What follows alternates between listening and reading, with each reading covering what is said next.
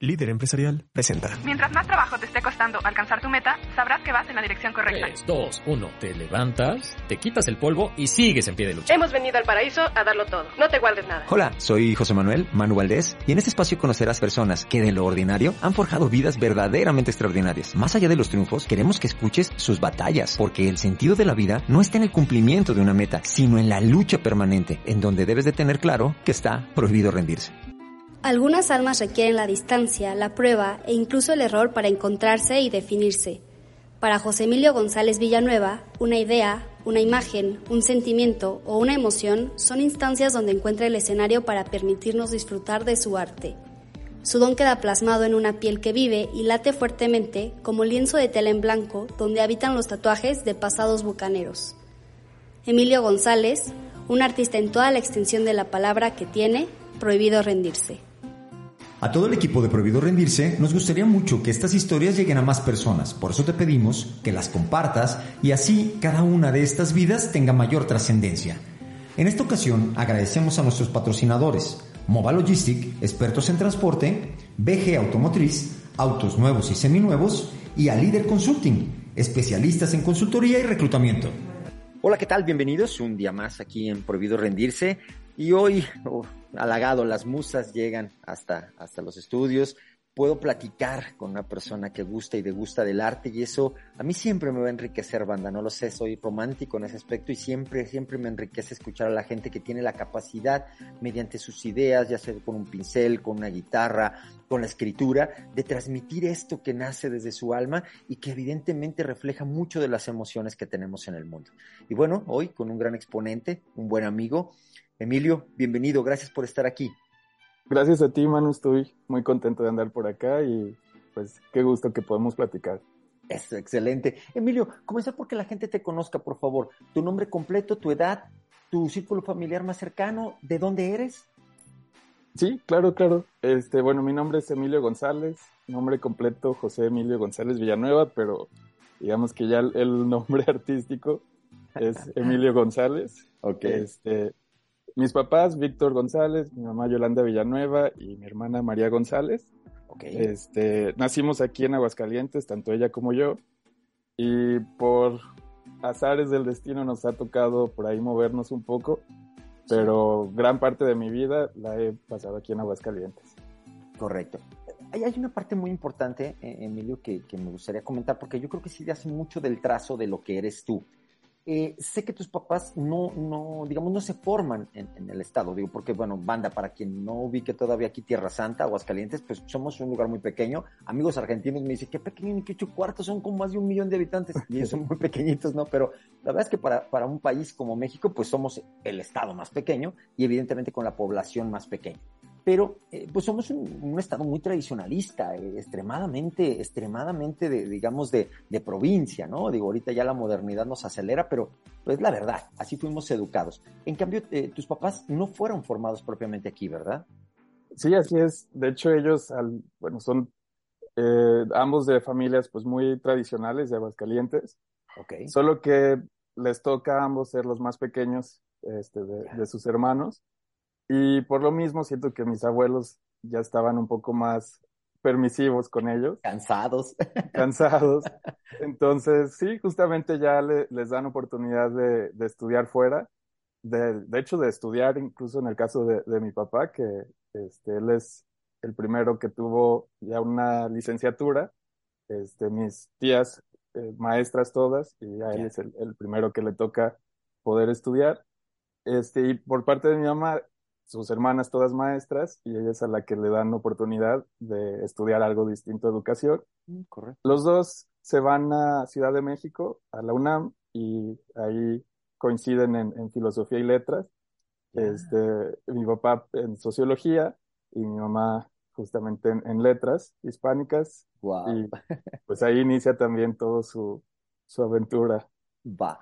Fíjate, esto me parece muy relevante, Emilio, porque cuando tú lo platicas, ya cambia el ambiente social. O sea, no, no solamente era trasladarse a, a, a la extinta eh, este DF, ahora CDMX, sino aparte estar en nuestra máxima casa de estudios, la UNAM, con una brutalidad abismal de pensamientos, de formas de ser, pero en la casa de los pensamientos, ¿no? Filosofía y letras. Sí, sí, sí. Muy bien. Esto te marca a ti, Emilio. Tú desde pequeño querías ser lo que eres hoy. ¿Cómo, cómo venía en ti esta construcción de conceptos? Fíjate que yo creo que inconscientemente sí iba absorbiendo toda esta parte como humanista de, de la educación de ambos. Eh, yo la manera en que lo, lo, visualizaba de más pequeño es en el, en el, cine, como que ahí fue donde, en una expresión en la que encontré mucho, mucho eco. Y sí, justamente mi, mi interés era ser director de cine y de ahí, este, pues se ha ido como mezclando y tejiendo con otras disciplinas, pero yo como la manera en que lo, lo visualizaba, toda esta, esta parte humanista era en el cine. Ok, ¿Y, ¿y, tenías réplicas? Es decir, ¿lo manifestabas? ¿Escuchaban tus padres esta parte? Eh, sí, sí, sí, sí, sí, había como también al ser una, de alguna manera, una este, visión de ellos el cine, como que nos fueron exponiendo mucho a, este, películas, pues a veces un poquito como de culto o artísticas, sin dejar de lado todo lo comercial, que también nos encanta a los cuatro, este, pero sí, yo siento que sí había esa reciprocidad en cuanto a mi interés por el, por el cine. Y bueno, no, también entra la parte de la pintura, que yo creo que vamos a llegar a eso este, en un momento, pero también esa era una expresión este, muy fuerte y muy latente y también muy este, promovida por mis papás. Claro. Ahora, se da algo aquí muy curioso. Digo, bueno, yo teniendo el gusto, banda, de conocer a Emilio, conocer a su familia y evidentemente su, su peregrinar por esta creación maravillosa, tú cambias y te vas a radicar no solamente a otro lugar que no es Aguascalientes, sino te vas a una cultura totalmente diferente, ¿no? Es decir, estuviste durante algún tiempo en el extranjero. Así es, sí. Sí, sí, sí, ya este, yo tenía cinco años cuando mi papá tiene la oportunidad de hacer un doctorado en, en Nueva Orleans, en Estados Unidos. Ya. Y pues eh, ahí con, con, todos los apoyos que, que, pudo conseguir, nos movemos los cuatro para allá. Mi hermana de tres años, este, y pues sí, directamente insertarnos a una cultura la que yo no, jamás había, apenas estaba este, hablando español y era como entrar directamente a aprender el inglés como segundo idioma y pues sí, a, a una cultura distinta a lo que conocía en ese momento. Muy bien, ¿estuviste allá hasta qué edad? Hasta los nueve años anduve por allá. Correcto. Oye, buena, buena parte de la formación. Dicen que mucho de lo que se aprende se mama en la niñez, en la infancia, ¿no? Es decir, estos modelos que veías, eh, digo, tus papás se ve que son personas así súper letradas y que están todo el tiempo sobre la cátedra. El comportamiento de Emilio dicta que se va por estas tendencias de pensamiento. Sí, sí, sí. ser toda una experiencia, carnal, pero bueno. Regresas y digo, bueno, quiero vivir mucho tiempo. Ya, ya has manifestado, bueno, que esta, esta parte de las clases de pintura y, y que estabas tú eh, adentrándote en un mundo donde te sentías muy cómodo. Vamos aquí a una parte de, de, emociones, sentimientos, que aquí en Prohibido para nosotros es extremadamente relevante, ¿no? Todos te han dicho algún momento en la vida, no, hombre, yo dibujaba súper bien en el kinder.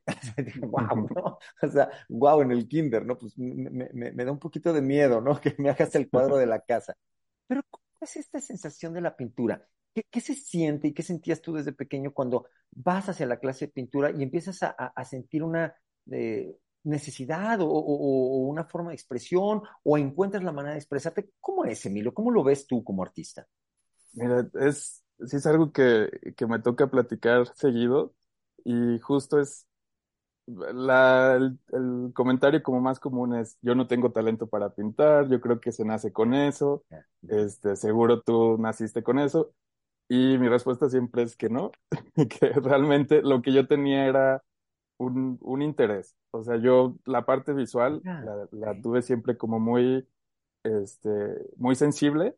Sí. Y de ahí yo me ponía a dibujar, le pedía a mi mamá que nos hiciera dibujos, los recortaba y jugaba con eso, uh -huh. pero no era un talento así, este, tan palpable, ¿no? Desde niño, no, no era que estuviera haciendo yo unos dibujos increíbles. Claro. Entonces, ellos, yo creo que tanto mi mamá como mi papá tuvieron como la, la claridad de ver que, que estaba ese interés en mí. Sí. Y también en mi hermana, porque ella igual tiene una parte visual muy, muy fuerte. Y justo al entrar, eh, consiguen estas clases de pinturas sabatinas este, para niños. Y creo que ahí es donde sin darme cuenta empecé como a formar y a desarrollar toda esta parte porque era un, una actividad pues muy lúdica, ¿no? Y lo padre de, de nuestra maestra Guadalupe Mata, que es una excelente, excelente maestra que ahora reside en Querétaro, Okay. este, gracias a, a también su, su manera de llevar las cosas, este, Ajá. creo que nos dio esa, pues sí, esa facilidad de, de empezar a entender el arte y la pintura de una manera como más concreta, incluso Correcto. su historia del arte, porque con ella, eh, jugando, empezamos a conocer de, vanguardias, de pintores, pintoras, este, un montón de, de pues sí, de, de conocimiento muy digerible. Claro. Oye, hermano, ¿y se da, se da con, con tus papás y con este estilo de familia? Eh, un escrito que decía por ahí, ¿no? O sea, mi hijo eh, saca malas calificaciones en matemáticas, en español y saca 10 en artes, ¿no? Y dices, Sí, hay sí, que sí. ponerle clases de matemáticas. No, hay que ponerle clases de artes. Eso te va muy bien, ¿no? Sí, sí, sí, exacto. Y sin embargo, ¿te iba mal a ti en lo académico? Fíjate que, que no. Yo creo que, que por mi contexto, eh, algo que, que tengo ya muy identificado es que yo tenía también esa adaptabilidad muy desarrollada, Sí. este, que también se traducía en un querer complacer este, a, a mi contexto, ¿no? Y en especial a mis papás. Entonces, lo académico para mí siempre fue algo que, sí, que, que tenía que hacer y que tenía que, de alguna manera, como, pues sí, que me fuera bien. Entonces, este, sí, sí era un niño muy estudioso también. Correcto. Entonces, mira, también aquí eh, cabe mencionar eso, ¿no, Emilio? La dedicación. O sea, es decir, eh, yo no, yo no sé cómo lo hacía Van Gogh, yo no sé cómo lo hacía Dalí. Cuando leo, y ya cuando leo a la gente que lo ve, me doy cuenta que Dalí mucho tiempo fue prueba-error, ¿no? O sea, fue, Ujú. fue encontrarse, ¿no? Con, con, con todo lo que él expresó. Pero me doy cuenta que en ti eh, existe esta parte de la dedicación, ¿no? O sea, es una persona meticulosa, tú y yo lo hemos hablado, hermano, de repente ya saldrán otros comentarios de estos, pero sí estaba en ti, obviamente, el, el ser 360 grados. Vamos, no, no te, no te dejabas de lado las obligatoriedades, ni las ciencias, ni las bases, ¿correcto? Sí, sí, sí. Sí, no, totalmente era al- algo que ahí seguía también. Excelente. Emilio, bueno, banda, yo le he pedido a Emilio que ah, nos vayamos un poquito más para allá en el tiempo. Hay mucho que platicar de la parte primaria, secundaria, preparatoria, porque hay muchos bosquejos de lo que ahora es el gran Emilio. Pero yo me quise ir más al universitario porque aquí es donde vienen, pues, vienen las aguas profundas y vienen los angoloteros, ¿no? Por así decirlo, y las tormentas. Llegas tú y llega el momento de, de decidir eh, qué estudiar. Y bueno, una ciudad como Aguascalientes, banda, vamos a quitarle aquí algunos años, que era cuando salías del bachillerato. Y pues bueno, la parte de, de, de, de, la dirección de cine, vamos, es que no se ve ni en México, ¿no? O sea, habrá que irse a Morelia, Jalisco, propiamente Guadalajara, evidentemente CDMX, ¿no? Bueno, que es ahí lo más grande. Tal vez Nuevo León, y, y creo que tampoco es que sea la máxima expresión, tampoco, allá andan medio distraídos en ese aspecto, no porque no puedan, sino porque están enfocados a muchas otras cosas. Pero vamos, no, no es México el lugar para eso. ¿Cómo empezó esta toma de decisiones y qué fue lo que decidiste cara a lo, a lo universitario? ¿Por dónde ibas a empezar a estudiar estas inquietudes? Pues, fíjate, como justo como te comentaba, estaba esa, como esa, ese interés en el cine ¿Correcto? y a la par estaba este desarrollo de la parte visual de la pintura, dibujo y demás, que yo lo veía como algo, este, más colateral que, que principal. Entonces, ya a la hora de, de tomar la decisión de qué quería estudiar, yo estaba muy confiado en que iba a hacer cine. Y el arte justamente como tal, o sea, la, la pintura y la creación visual este, plástica, Sí. no, no la consideraba yo en ese momento. Justo cuando llega la hora de decidir, este, platico con mis papás. Aquí en Aguascalientes ya hoy en día existe la carrera de cine en la Así Universidad es. Autónoma. En ese momento todavía no, no existía. Entonces, eh, ellos me comentan que por el momento es mejor que me quede aquí en la ciudad Ok. y que más adelante tal vez pueda hacer alguna estancia eh, eh, como durante la carrera, pero Sí. que sí limite mis opciones a lo que hay aquí en, en Aguascalientes, A, a lo factible, ¿no? a lo factible, exacto. Sí, porque como justo comentas, era salir a Guadalajara, Ciudad de México, este, y pues no, no, no era factible en ese momento.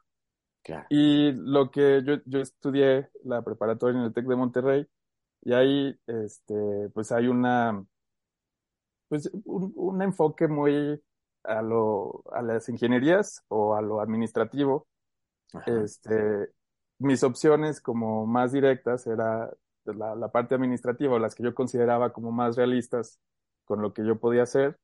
Y pues también me daban las facilidades de una beca, conseguir ahí este apoyo para seguir estudiando la, la carrera en la universidad. Correcto. Y la opción que yo vi como que podía tener una parte creativa interesante fue mercadotecnia, que justamente lo, lo que comentabas, ¿no? tiene, es una carrera muy, muy flexible porque tiene esta parte mucho más analítica, este, racional, que tiene incluso algo de, de, ciencias estadísticas, sí. este, pero tiene también la parte de la comunicación, la publicidad, que es algo totalmente creativo, ¿no? Entonces, este, sentí que podía ser bueno en, en, en ambas cosas Correcto. y en todo caso especializarme en la publicidad y por lo tanto decido eh, quedarme a estudiar mercadotecnia. Ya. Eh, que, que, fíjate, bueno, y, y, lo expresas muy bien. Encontrabas la primera forma de, exp de expresión, ¿no? O sea, sí, sí. Qué, qué, curioso, ¿no? Porque, bueno, muchos eh, universitarios, pero universitarios que están ahorita, eh, cuando van hacia las carreras, Emilio, eh, pues es muy normal que, que nosotros como papás perdón por la palabra, pero los boicoteemos, ¿no? O sea, uh -huh. Emilio, quédate aquí en Aguascalientes porque es lo más conveniente y pues bueno, ahí está licenciado en Administración de Empresas, está Ingeniería Industrial, ¿sí? O sea, todas, todas oficios y, y profesiones loables, pero, híjole, perdón, Emilio, pero muy alejado de lo que eres tú, ¿no? O sea, yo sinceramente aquí de contador, metido en un escritorio, este, sí, haciendo no, no, cierres mensuales y demás, no te veo, carnal, ¿no? No, no, no. digas, en mi tiempo libre aquí en la servilleta hago dibujos, Manu, para entretenerme. no, no, o sea, tú eres un hombre extremadamente volcado a la expresión, ¿no? Sí, sí, sí. Ok, y en mercadotecnia encontrabas en la parte de publicidad una, una posibilidad de transmitir. Exacto, sí, Correcto. Sí, totalmente. ¿Cómo, ¿Cómo, te fue en esa parte, cara, pues, digamos, a los estudios? ¿Cómo, ¿Cómo te sentiste, cara, a la mercadotecnia? ¿Y dónde empezaste a desarrollar esos conocimientos? Fíjate que fue una transición eh, relativamente sencilla, o sea, creo que sí tiene cierta continuidad el hecho de, de ser de, de, la misma preparatoria y entrar esa, a, a, la universidad, a la carrera. Este, entonces, realmente me empezó a gustar la, la carrera, por eso no ni siquiera hice como mucho el, el intento de salirme o de, de, buscar algo más. Este, creo que sí vi la, la, posibilidad creativa de la carrera y la encontré, sí, sobre todo me iba muy bien en las clases es, como enfocadas en publicidad. Este, era donde pasaba horas haciendo mis proyectos, desarrollaba conceptos así de, de lo que nos pedían, ahí sí me iba como a, a sobrepasar como las expectativas de, de, los trabajos. Lo demás me iba bien, pero realmente lo que disfrutaba era esta parte más creativa. Entonces fue muy llevadero y, y la verdad puedo decir que me dio un montón de herramientas que, que agradezco también haber obtenido en ese tiempo. Perfecto. Mira, cito a alguien, eh, el señor Diego Ruserín, no, no sé si lo ubiques, pero eh, actualmente, digo, de entrada yo respeto, le respeto mucho y obviamente le, reconozco mucho su preparación y su tremenda creatividad y facilidad de transmisión de, de ideas de información. Puedo no compartir muchos de sus conceptos, pero él tiene una cruzada muy fuerte ahorita hacia, el marketing, ¿no? O sea, que dice que engañas a las personas, que, eh, este, que, que los sometes, que los, que los angustias, en fin, un montón de términos. ¿Cómo visualizas esta parte? ¿Realmente crees que es esta manipulación de conciencias? O, ¿O, ahora ya aplicando inclusive el marketing, el arte y en lo que has vivido, visualizas que es algo diferente? No, lo sé. ¿Cómo lo ves? Fíjate que, eh, curiosamente, comparto un poco lo que él comenta, este, solo que creo que no lo llegué a aterrizar hasta que pude trabajar en eso. O sea, que ya vi como las aplicaciones prácticas, porque cuando es un proyecto realmente no ves los alcances, ¿no? O sea, de, de mucho más amplios. Sí, sí. Entonces me encantaba, disfrutaba eso, porque era, también no, no rendía cuentas a, este, a ningún superior o a alguna exigencia de otro departamento administrativo, no sé, era este, mucho más eh, la página en blanco. ¿Sí? Ya que empiezo a practicar esta, esta parte, sí me doy cuenta que que es, es, sí tiene ahí unas implicaciones de repente éticas medio interesantes. Sabía y... que me ibas a contestar por ahí, hermano. Muy bien. Sí, sí, dale, sí, dale. Y, y, creo que al final me, me hizo mucho el cuestionarme para qué, ¿no? O sea, cuando lo estuve haciendo por varios años era, ¿para qué lo estoy haciendo? ¿Por qué lo claro, estoy haciendo? Claro. Y, y sí, eso ya dejó de ser satisfactorio para mí. Incluso ni siquiera la parte eh, creativa que quedaba por ahí en, en, el día a día, eh, ni siquiera eso justificaba el que yo siguiera trabajando en, en, esta parte. Entiendo. Eh, digo, ahorita, Emilio, no me vas a dejar mentir, banda, los que nos escuchan, es impactante que te pones de repente a ver comerciales, sobre todo en, en YouTube, de, de, de, los comerciales argentinos cara a este mundial que viene, ¿no? O sea, de verdad es que terminas de ver uno, dos, tres y abres tu aplicación y buscas playera de la selección argentina para comprarlo. O sea, sí, sí, sí. ¿pero por qué? O sea, como por qué tengo esta sensación, ¿no? Y evidentemente para cualquier otra selección, pero digo, los argentinos son magos en esta parte, ¿no? O sea, llegan hasta el tuétano de los sentimientos con esto de la pasión, cara a lo deportivo. Y entonces yo coincido contigo, hay una cierta manipulación, hay un, un dejo de, oye, aquí dónde queda la ética, ¿no? O sea, ¿cómo le estás diciendo a una persona que a lo mejor batalla para llevar el gasto corriente a su casa, para alimentar bien a sus hijos, para prepararlos, pues que se gaste dos mil pesos en una playera de una selección que no es ni de su país, ¿no? Pero va, va, lo entiendo. Ahora, recuerdo muy bien, Emilio, que estoy hablando con, con, un, con un, jovencito, un, hombre de 35 años, ¿no? O sea, bueno, eh, lo hemos platicado tú y yo, Emilio, el, el, árbol vive de lo que tiene enterrado y no de lo que florece, y entiendo que esta construcción se viene de antes. Pero ya habías vivido tú en Estados Unidos una primera vez, y, y, ahora te vas al viejo mundo, ¿no? Te vas a, te vas a Europa y te vas a absorber muchos conceptos académicos, pero aparte también muchos conceptos de vida. ¿Dónde andabas? ¿Qué estabas estudiando? ¿Y cómo nos fue, Mel? sí, este, yo, se me hace padre que lo, lo veamos como algo aparte, o, o, bueno, como algo este, que vale la pena como referenciar por sí mismo. Y justo para mi último o penúltimo año de, de, la universidad, se da la oportunidad de irme a un programa en Austria, en la ciudad de Graz. Es un programa de negocios internacionales que nuestra misma, nuestro mismo campus, este, de alguna manera patrocinaba, entonces teníamos como esa entrada mucho más directa, los que gustáramos como de, de experimentar un año en el extranjero.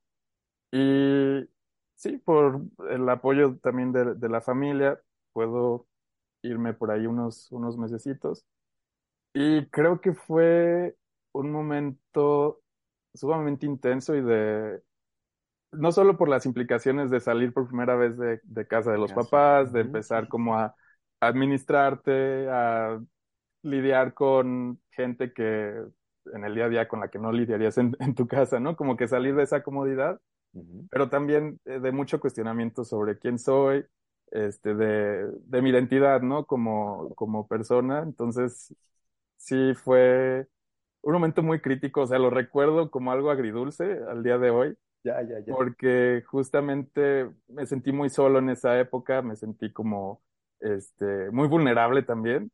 Claro. Entonces, claro. Y, y bueno, aparte, eh, me considero una persona sumamente, este, sensible, entonces pues me, me, se me puede exacerbar a veces una emoción sí, este, de una entras, manera como... Entras en un bucle, ¿no? O sea, Exacto, estoy, sí. estoy solo, qué triste, qué están haciendo allá, hoy oh, la comida de mi mamá, pa, pa, pa, pa. Cuando sí, sí, sí, traes el dramón, ¿no? Sí, no, y, y también pues justo es en esta parte en donde eh, también empiezo como a, a entender mi identidad sexual, de entender también mi parte de a quién quiero como pareja, Claro, y de sentirme también muy, este, muy solo en, en, este, en este mismo como camino, ¿no? Entonces sí es, es, es un momento crítico ahí en, en mi vida, pero que Oye, este, agradezco escenario, que se diera. Claro, y el escenario era dantesco, ¿no? Austria, ¿no? O sea, esos, esos paisajes así, eh, lugares sí, sí, sí. entre medievales, coloniales, este, posmodernistas, o, o, o sea, tintes de colores por todos lados. La verdad es que la vida sí te estaba metiendo como en una licuadora, carnal, sí, con todas las emociones. O sea, te sí, hicieron sí, la película de intensamente, pero en licuadora, ¿no? Todas las emociones cruzadas iban y venían. Regresas, Emilio, regresas de este periodo, yo, yo creo que de autodescubrimiento, que, que lo hemos platicado y que me parece que, que enriquece mucho de lo que, oye, tú eres, ¿no? Porque también te da la apertura de arriesgar, ¿no? De arriesgar hacia cosas nuevas regresas, titulas, ahora titulas ya como mercadólogo y, y, y, con especialidad en negocios internacionales, si no lo entiendo, si lo entiendo bien, pero sí, pues ahora sí, había que trabajar, ahora había que desarrollar y había que pagar y compensar todo lo que se había este, adquirido en el conocimiento. empiezas a trabajar y dónde empiezas a trabajar de inicio, cómo te va, cómo te sientes. Fíjate que aquí, bueno, tuve la, eh, nos pedían hacer prácticas profesionales en, nuestro último semestre de la carrera. Pude ingresar por ahí a una agencia de publicidad y entro directamente al área creativa.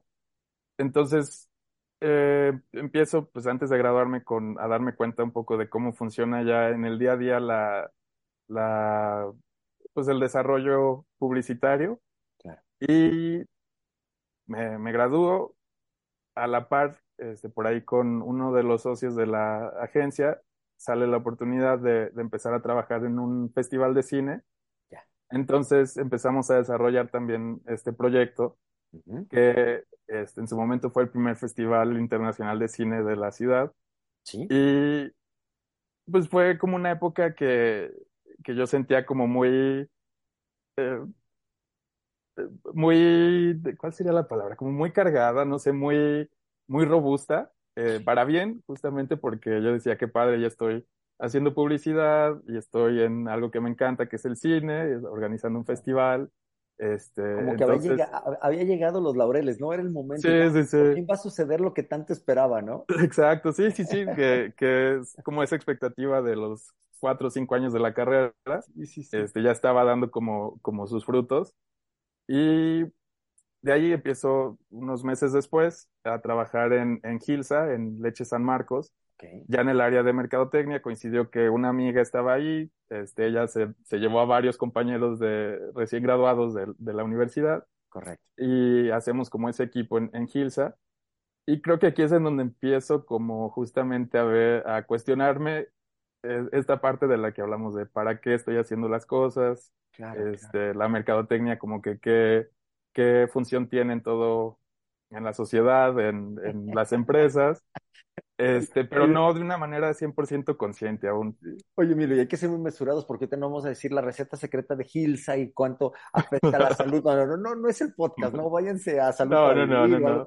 otro tipo de No, sí, no, no, no es nada personal contra ninguna empresa en particular, es. ¿no? E, es esta parte donde yo me, me, gustaría que quedara muy claro, lo que más que tú ser un juiciólogo o un cuestionólogo, era más bien el entendimiento de lo que tú querías transmitir. O sea, el sentido en, tu transmisión, ¿no? Digo, porque cuando me lo manifestaste me quedó muy claro, pero no me gustaría que quedara ese hilo, así como de encontrar que había, este, no sé, toda una sociedad secreta. No, no, no, no, no, no, no. No, no, era más bien esta forma de decir, oye, no estoy logrando la expresión que yo quiero, ¿no? Exacto, sí, sí, sí.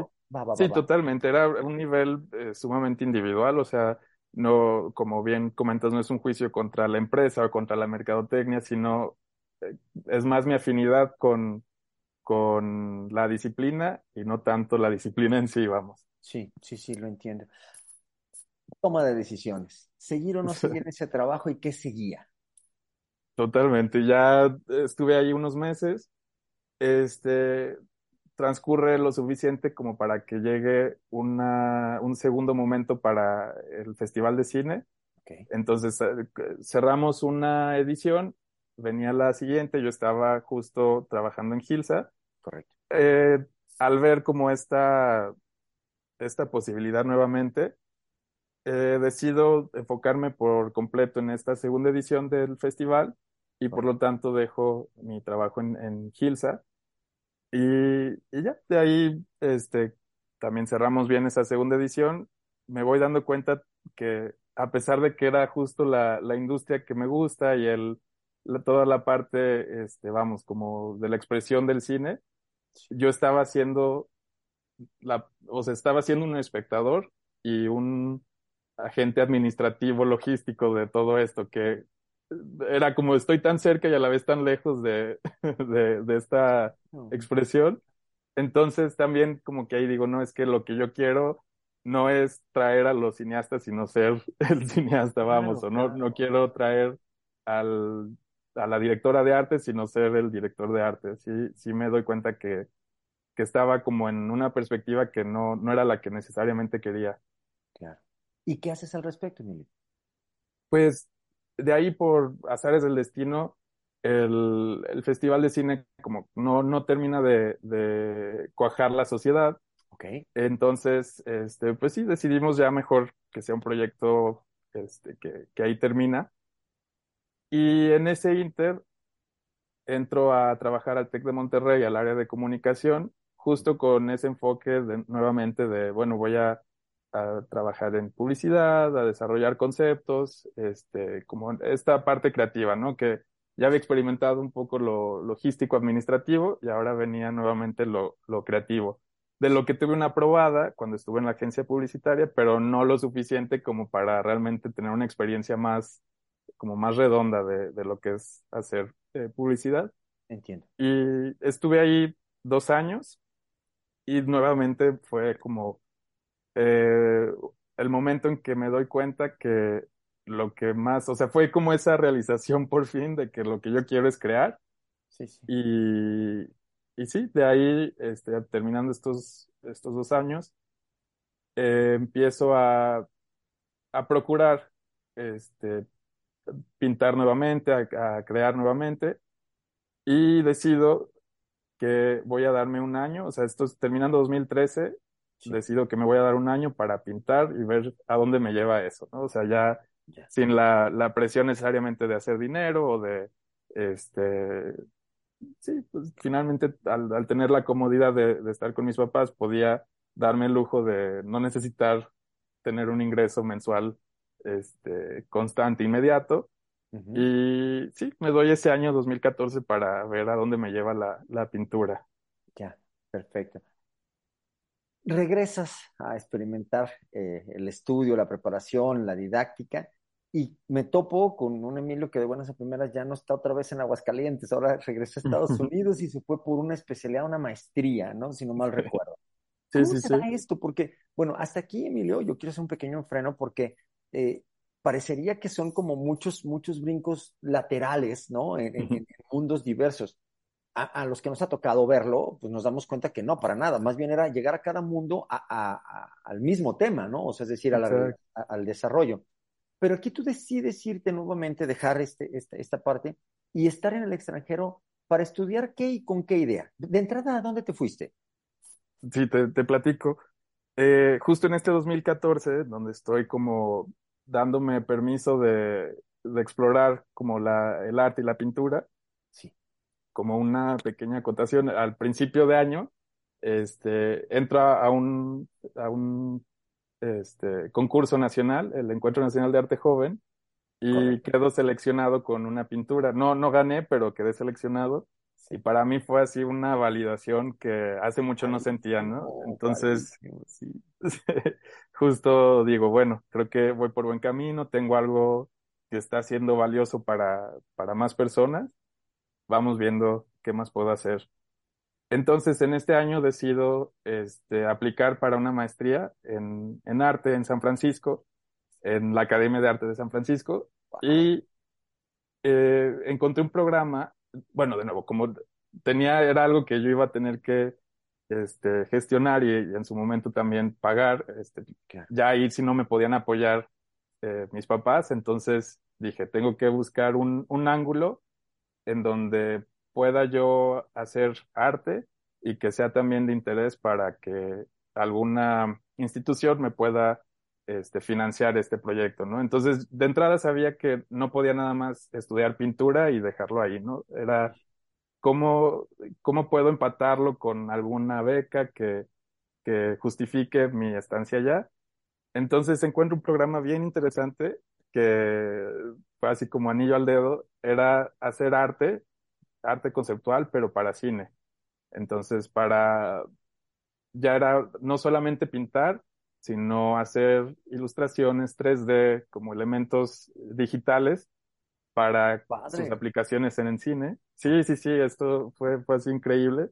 Entonces, yo al, al buscar becas encuentro la de CONACYT con el estado de Aguascalientes, meto toda mi documentación, me la aprueban, entonces ya de ahí tenía cubierto, digamos, como el 80% de los costos de la maestría. Ok. Eh, adicionalmente, busco un apoyo al Banco de México, al FIDER, sí. que ellos dan ahí más bien un préstamo. Este, también me lo dan, entonces ya, digamos que tengo como el, el lo más fuerte del financiamiento ya resuelto. Ok. Y de ahí ya puedo irme a San Francisco, estoy allá este, tres años y fue un, una experiencia increíble porque nunca había estudiado arte tal cual como en una academia, de una manera como mucho más sistematizada. Entonces, no, yo disfrutaba cada clase como no tienes idea, me encantaron sesiones de, la primera mitad de la, de la maestría era solamente enfocado en, en la parte plástica tradicional, pintura al óleo, dibujo, este, teníamos sesiones de seis horas con modelos en vivo, nos íbamos a pintar al campo, al mar, este, era así una, un estar como practicando, desarrollando y absorbiendo este, un montón de, de arte. Muy exigente también. ¿Te sentías pleno, Emilio? ¿Te sentías pleno viviendo eso? Sí, sí, sí, sí. Creo que también me sentía muy, tenía que demostrar, ¿no? Que si era lo mío, tenía que demostrar que, que todo el esfuerzo, exacto, sí, sí, sí. Entonces, este, sí había mucha autoexigencia también, porque tenía que validar todo esto.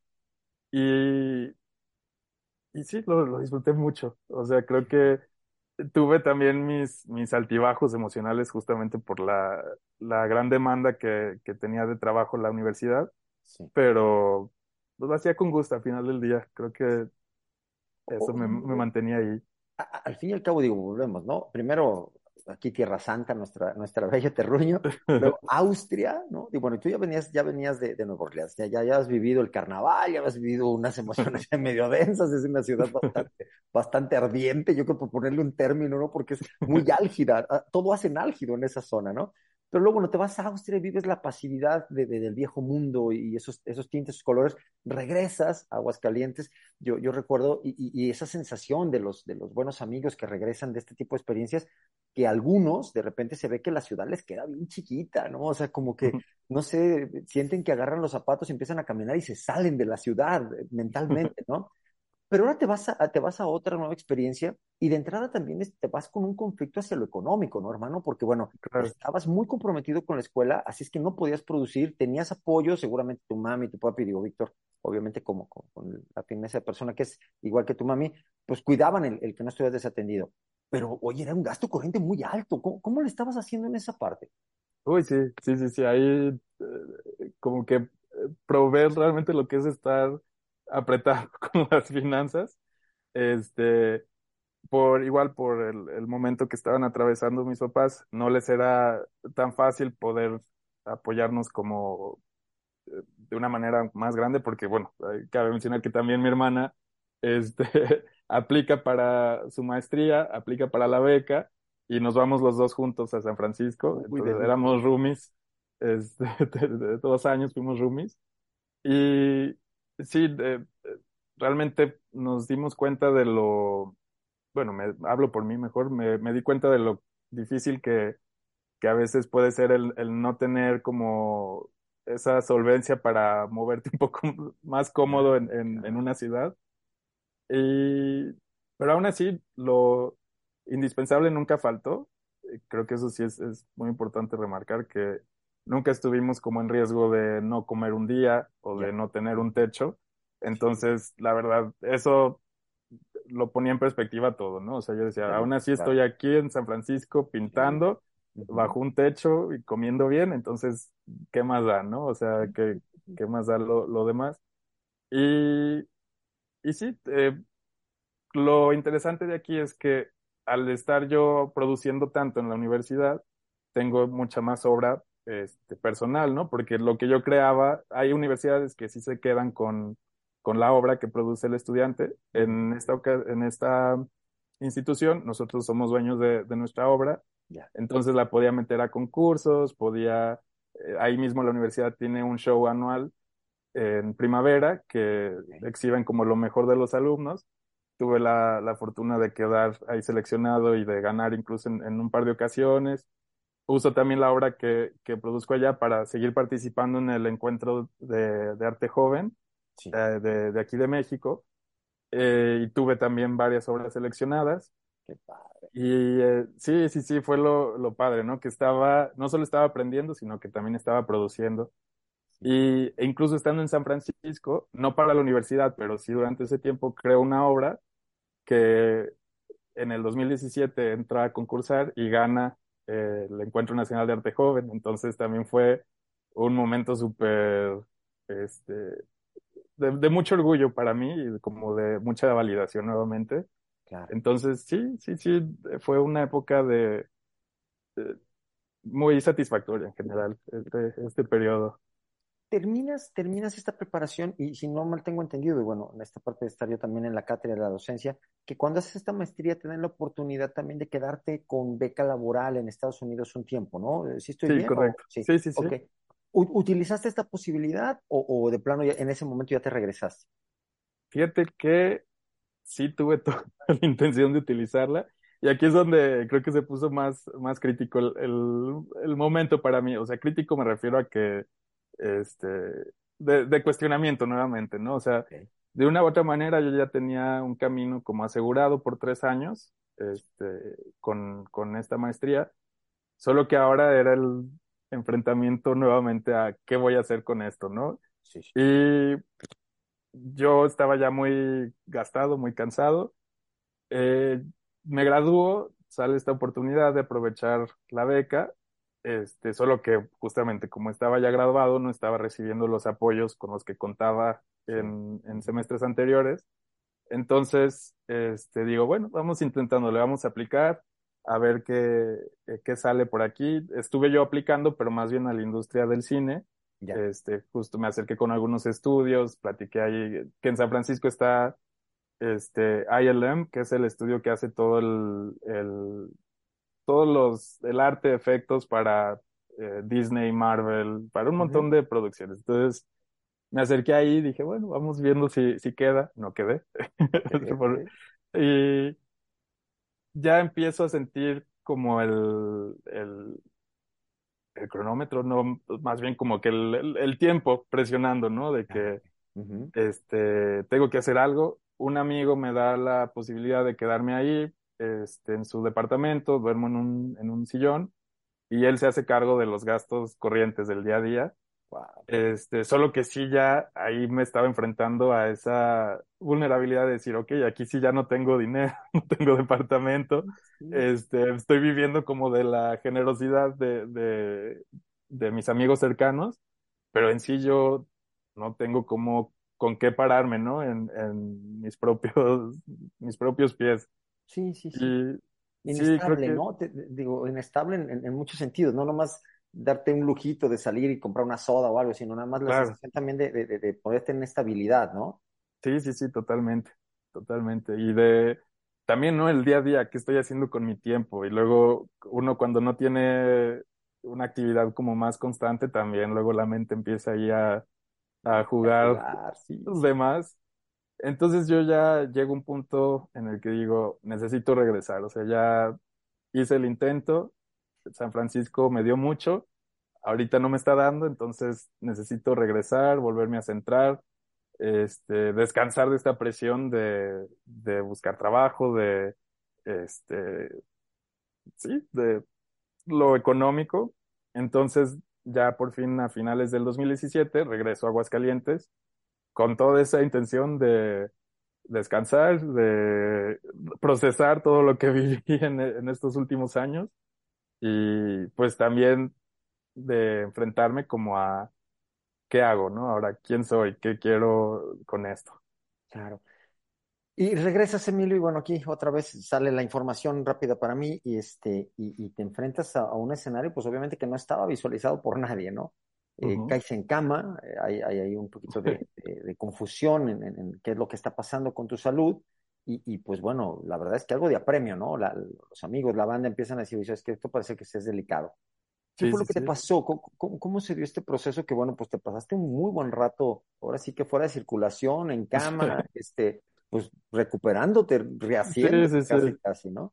Sí, exacto. Y, y fue eh, regreso, en inmediato pues empiezo a a tratar de, de buscar cómo puedo este, poner en, en, aplicar todo lo que he estado aprendiendo en, en San Francisco. Saco por ahí un par de exposiciones individuales, como que parece que empiezo a agarrar de nuevo mi ritmo y como de, de encontrar algo este, más sólido.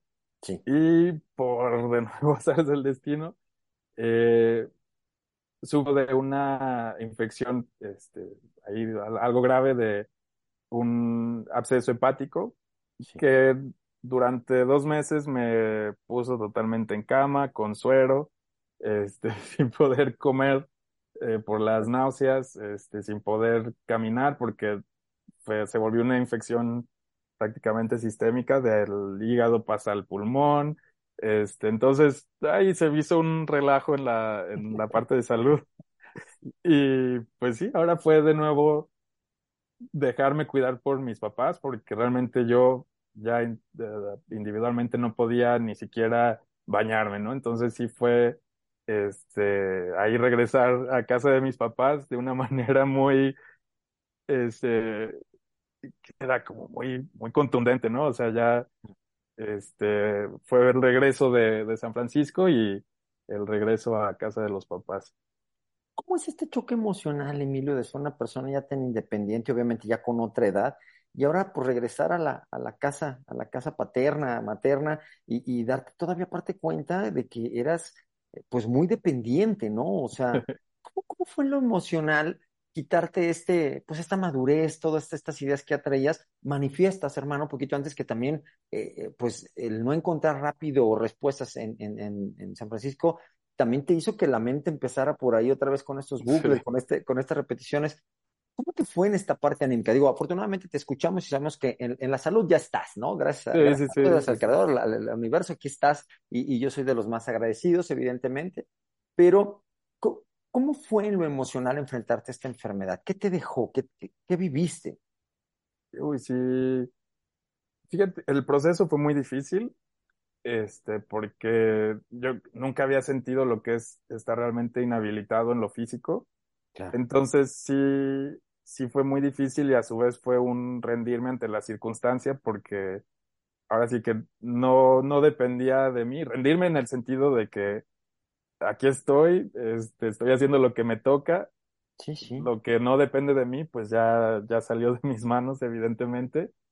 Entonces, sí fue, fue un proceso difícil.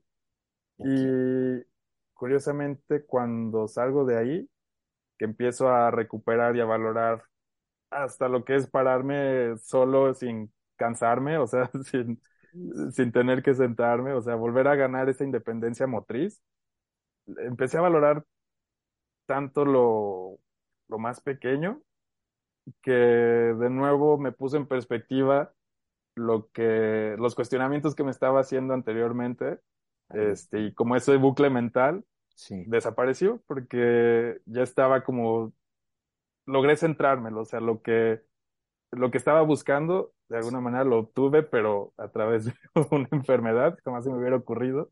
Entonces me volví a centrar, volví a sentir esa seguridad y confianza en, en quién soy, y todo fue gracias a, a empezar a apreciar cosas que daba por sentadas, ¿no? O sea, ya estaba yo tan preocupándome por cosas tan acá arriba que jamás pensé que me iba a preocupar por lo más básico, ¿no? Entonces, este, sí fue una experiencia en la que va a sonar bien cursi, la verdad, hasta me caigo gordo por decirlo, pero sí siento que volví a nacer, la verdad, con, con esa experiencia.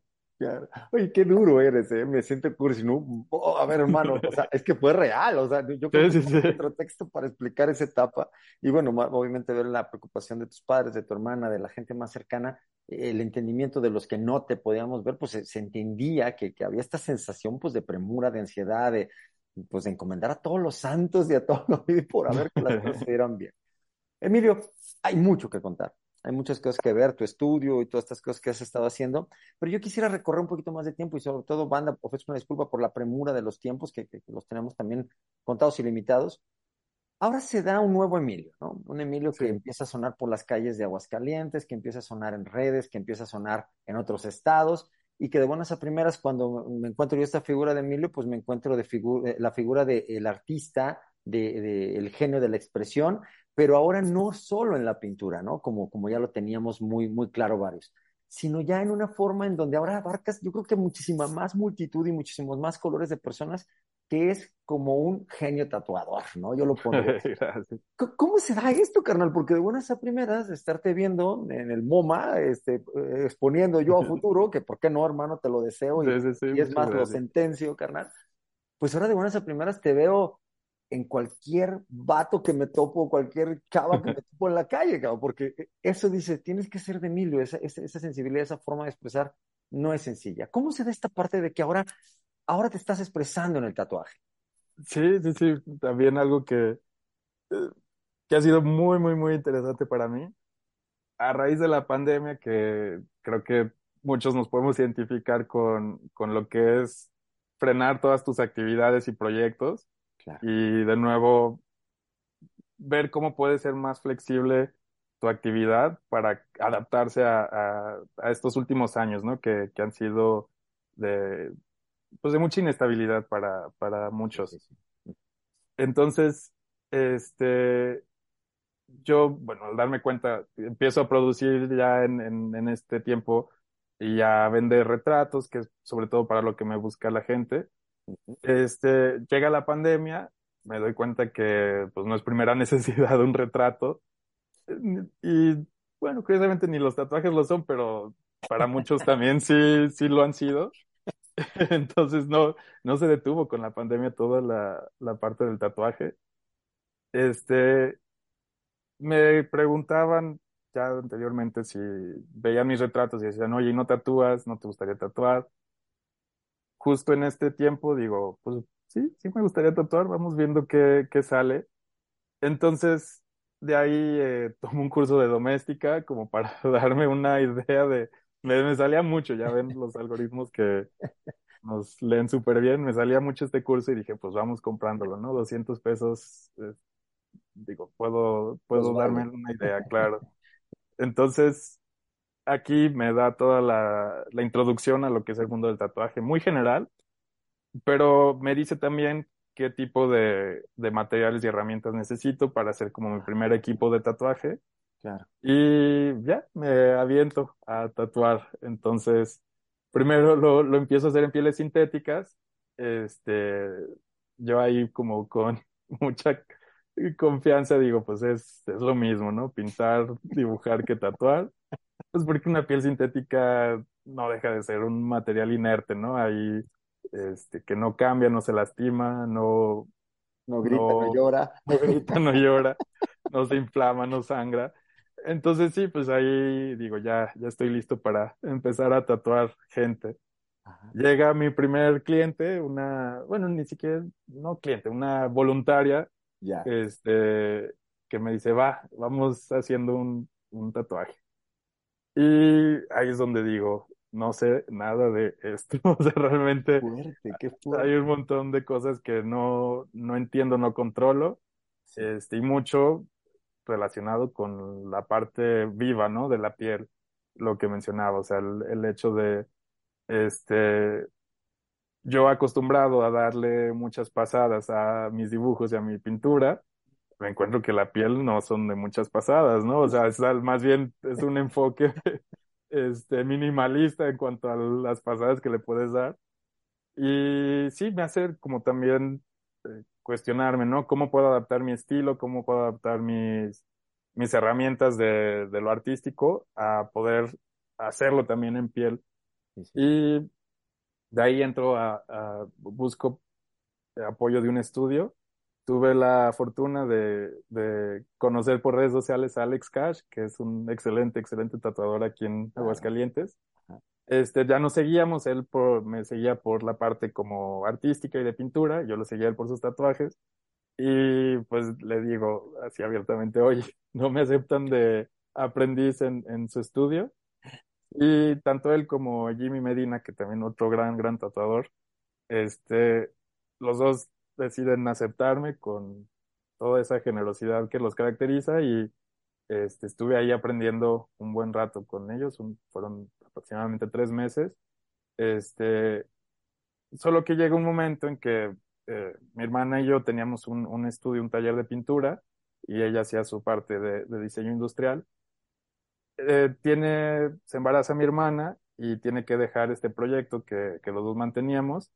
Entonces yo decido mejor poner ahí como mi parte del estudio de tatuajes y pues intentar ahí solo un rato ver qué, qué pasa, ¿no? Entonces, este, ya les agradezco mucho tanto a Alex como a Jimmy y me regreso como a mi estudio a, practicar ahora tatuajes.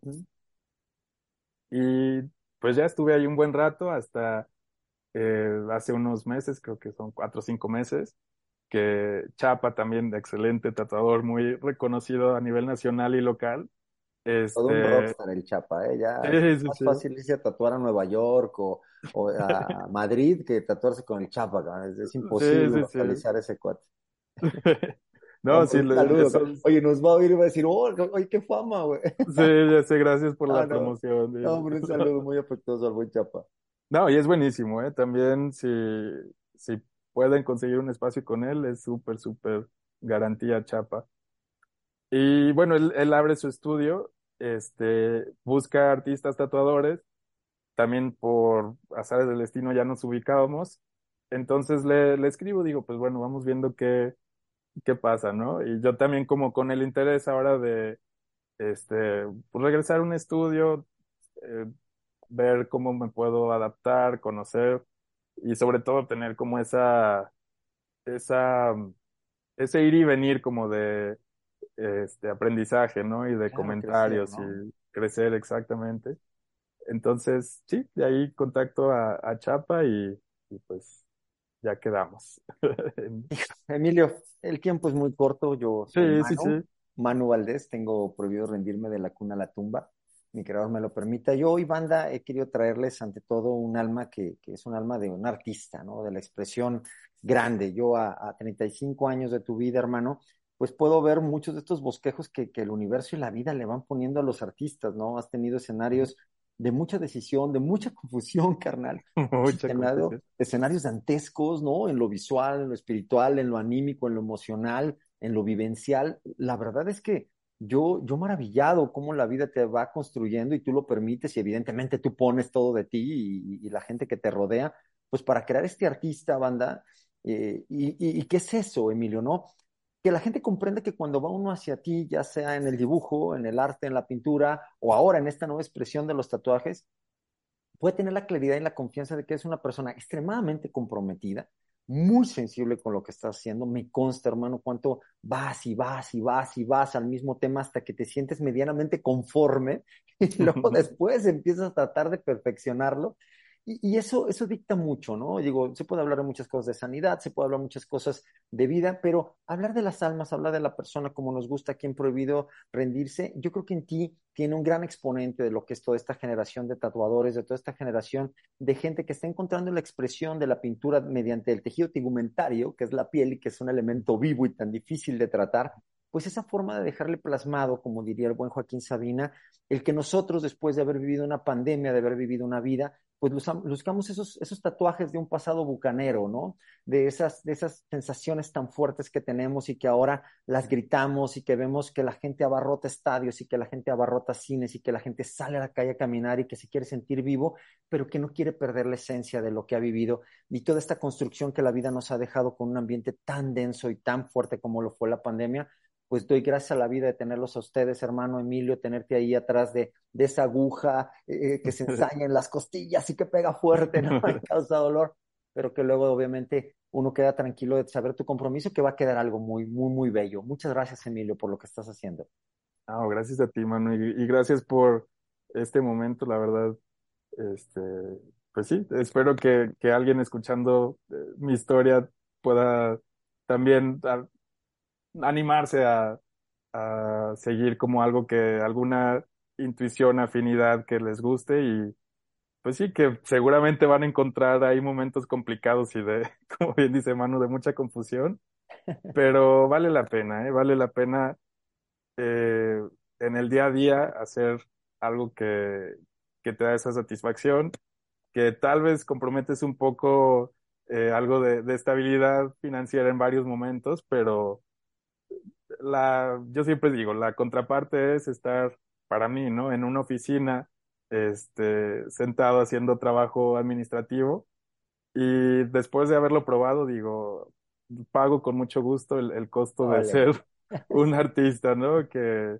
con lo que lleve y hasta el momento este, lo he podido seguir haciendo, entonces eh, anímense. Claro, claro. Eh, Emilio, muchos tenemos esa gran duda, ¿no? Luego de repente, ¿cuál es este ambiente? A lo mejor alguien dice, yo, yo, quisiera hacerme un tatuaje, qué bueno que se abra una puerta de alguien que ya me lo desmenuzaron un poquito más, ¿no? No es aquel elemento que llego yo con las barbas hasta las rodillas, tatuado en los ojos y demás, y que digo, Jesús me dijo, sé que todo salga bien, ¿no?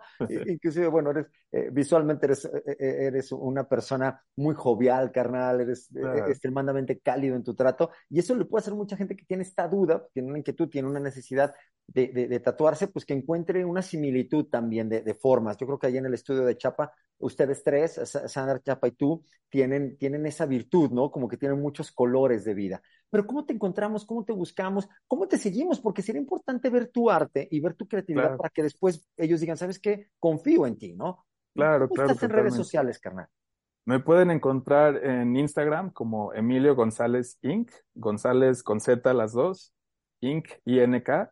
Y yo les recomendaría eh, que obviamente vean mi parte de, tatuajes, ¿no? Que son todas las primeras imágenes, pero sigan escoleando para abajo y van a encontrar ahí toda mi, lo que he hecho a nivel, este, pintura, dibujo, arte digital.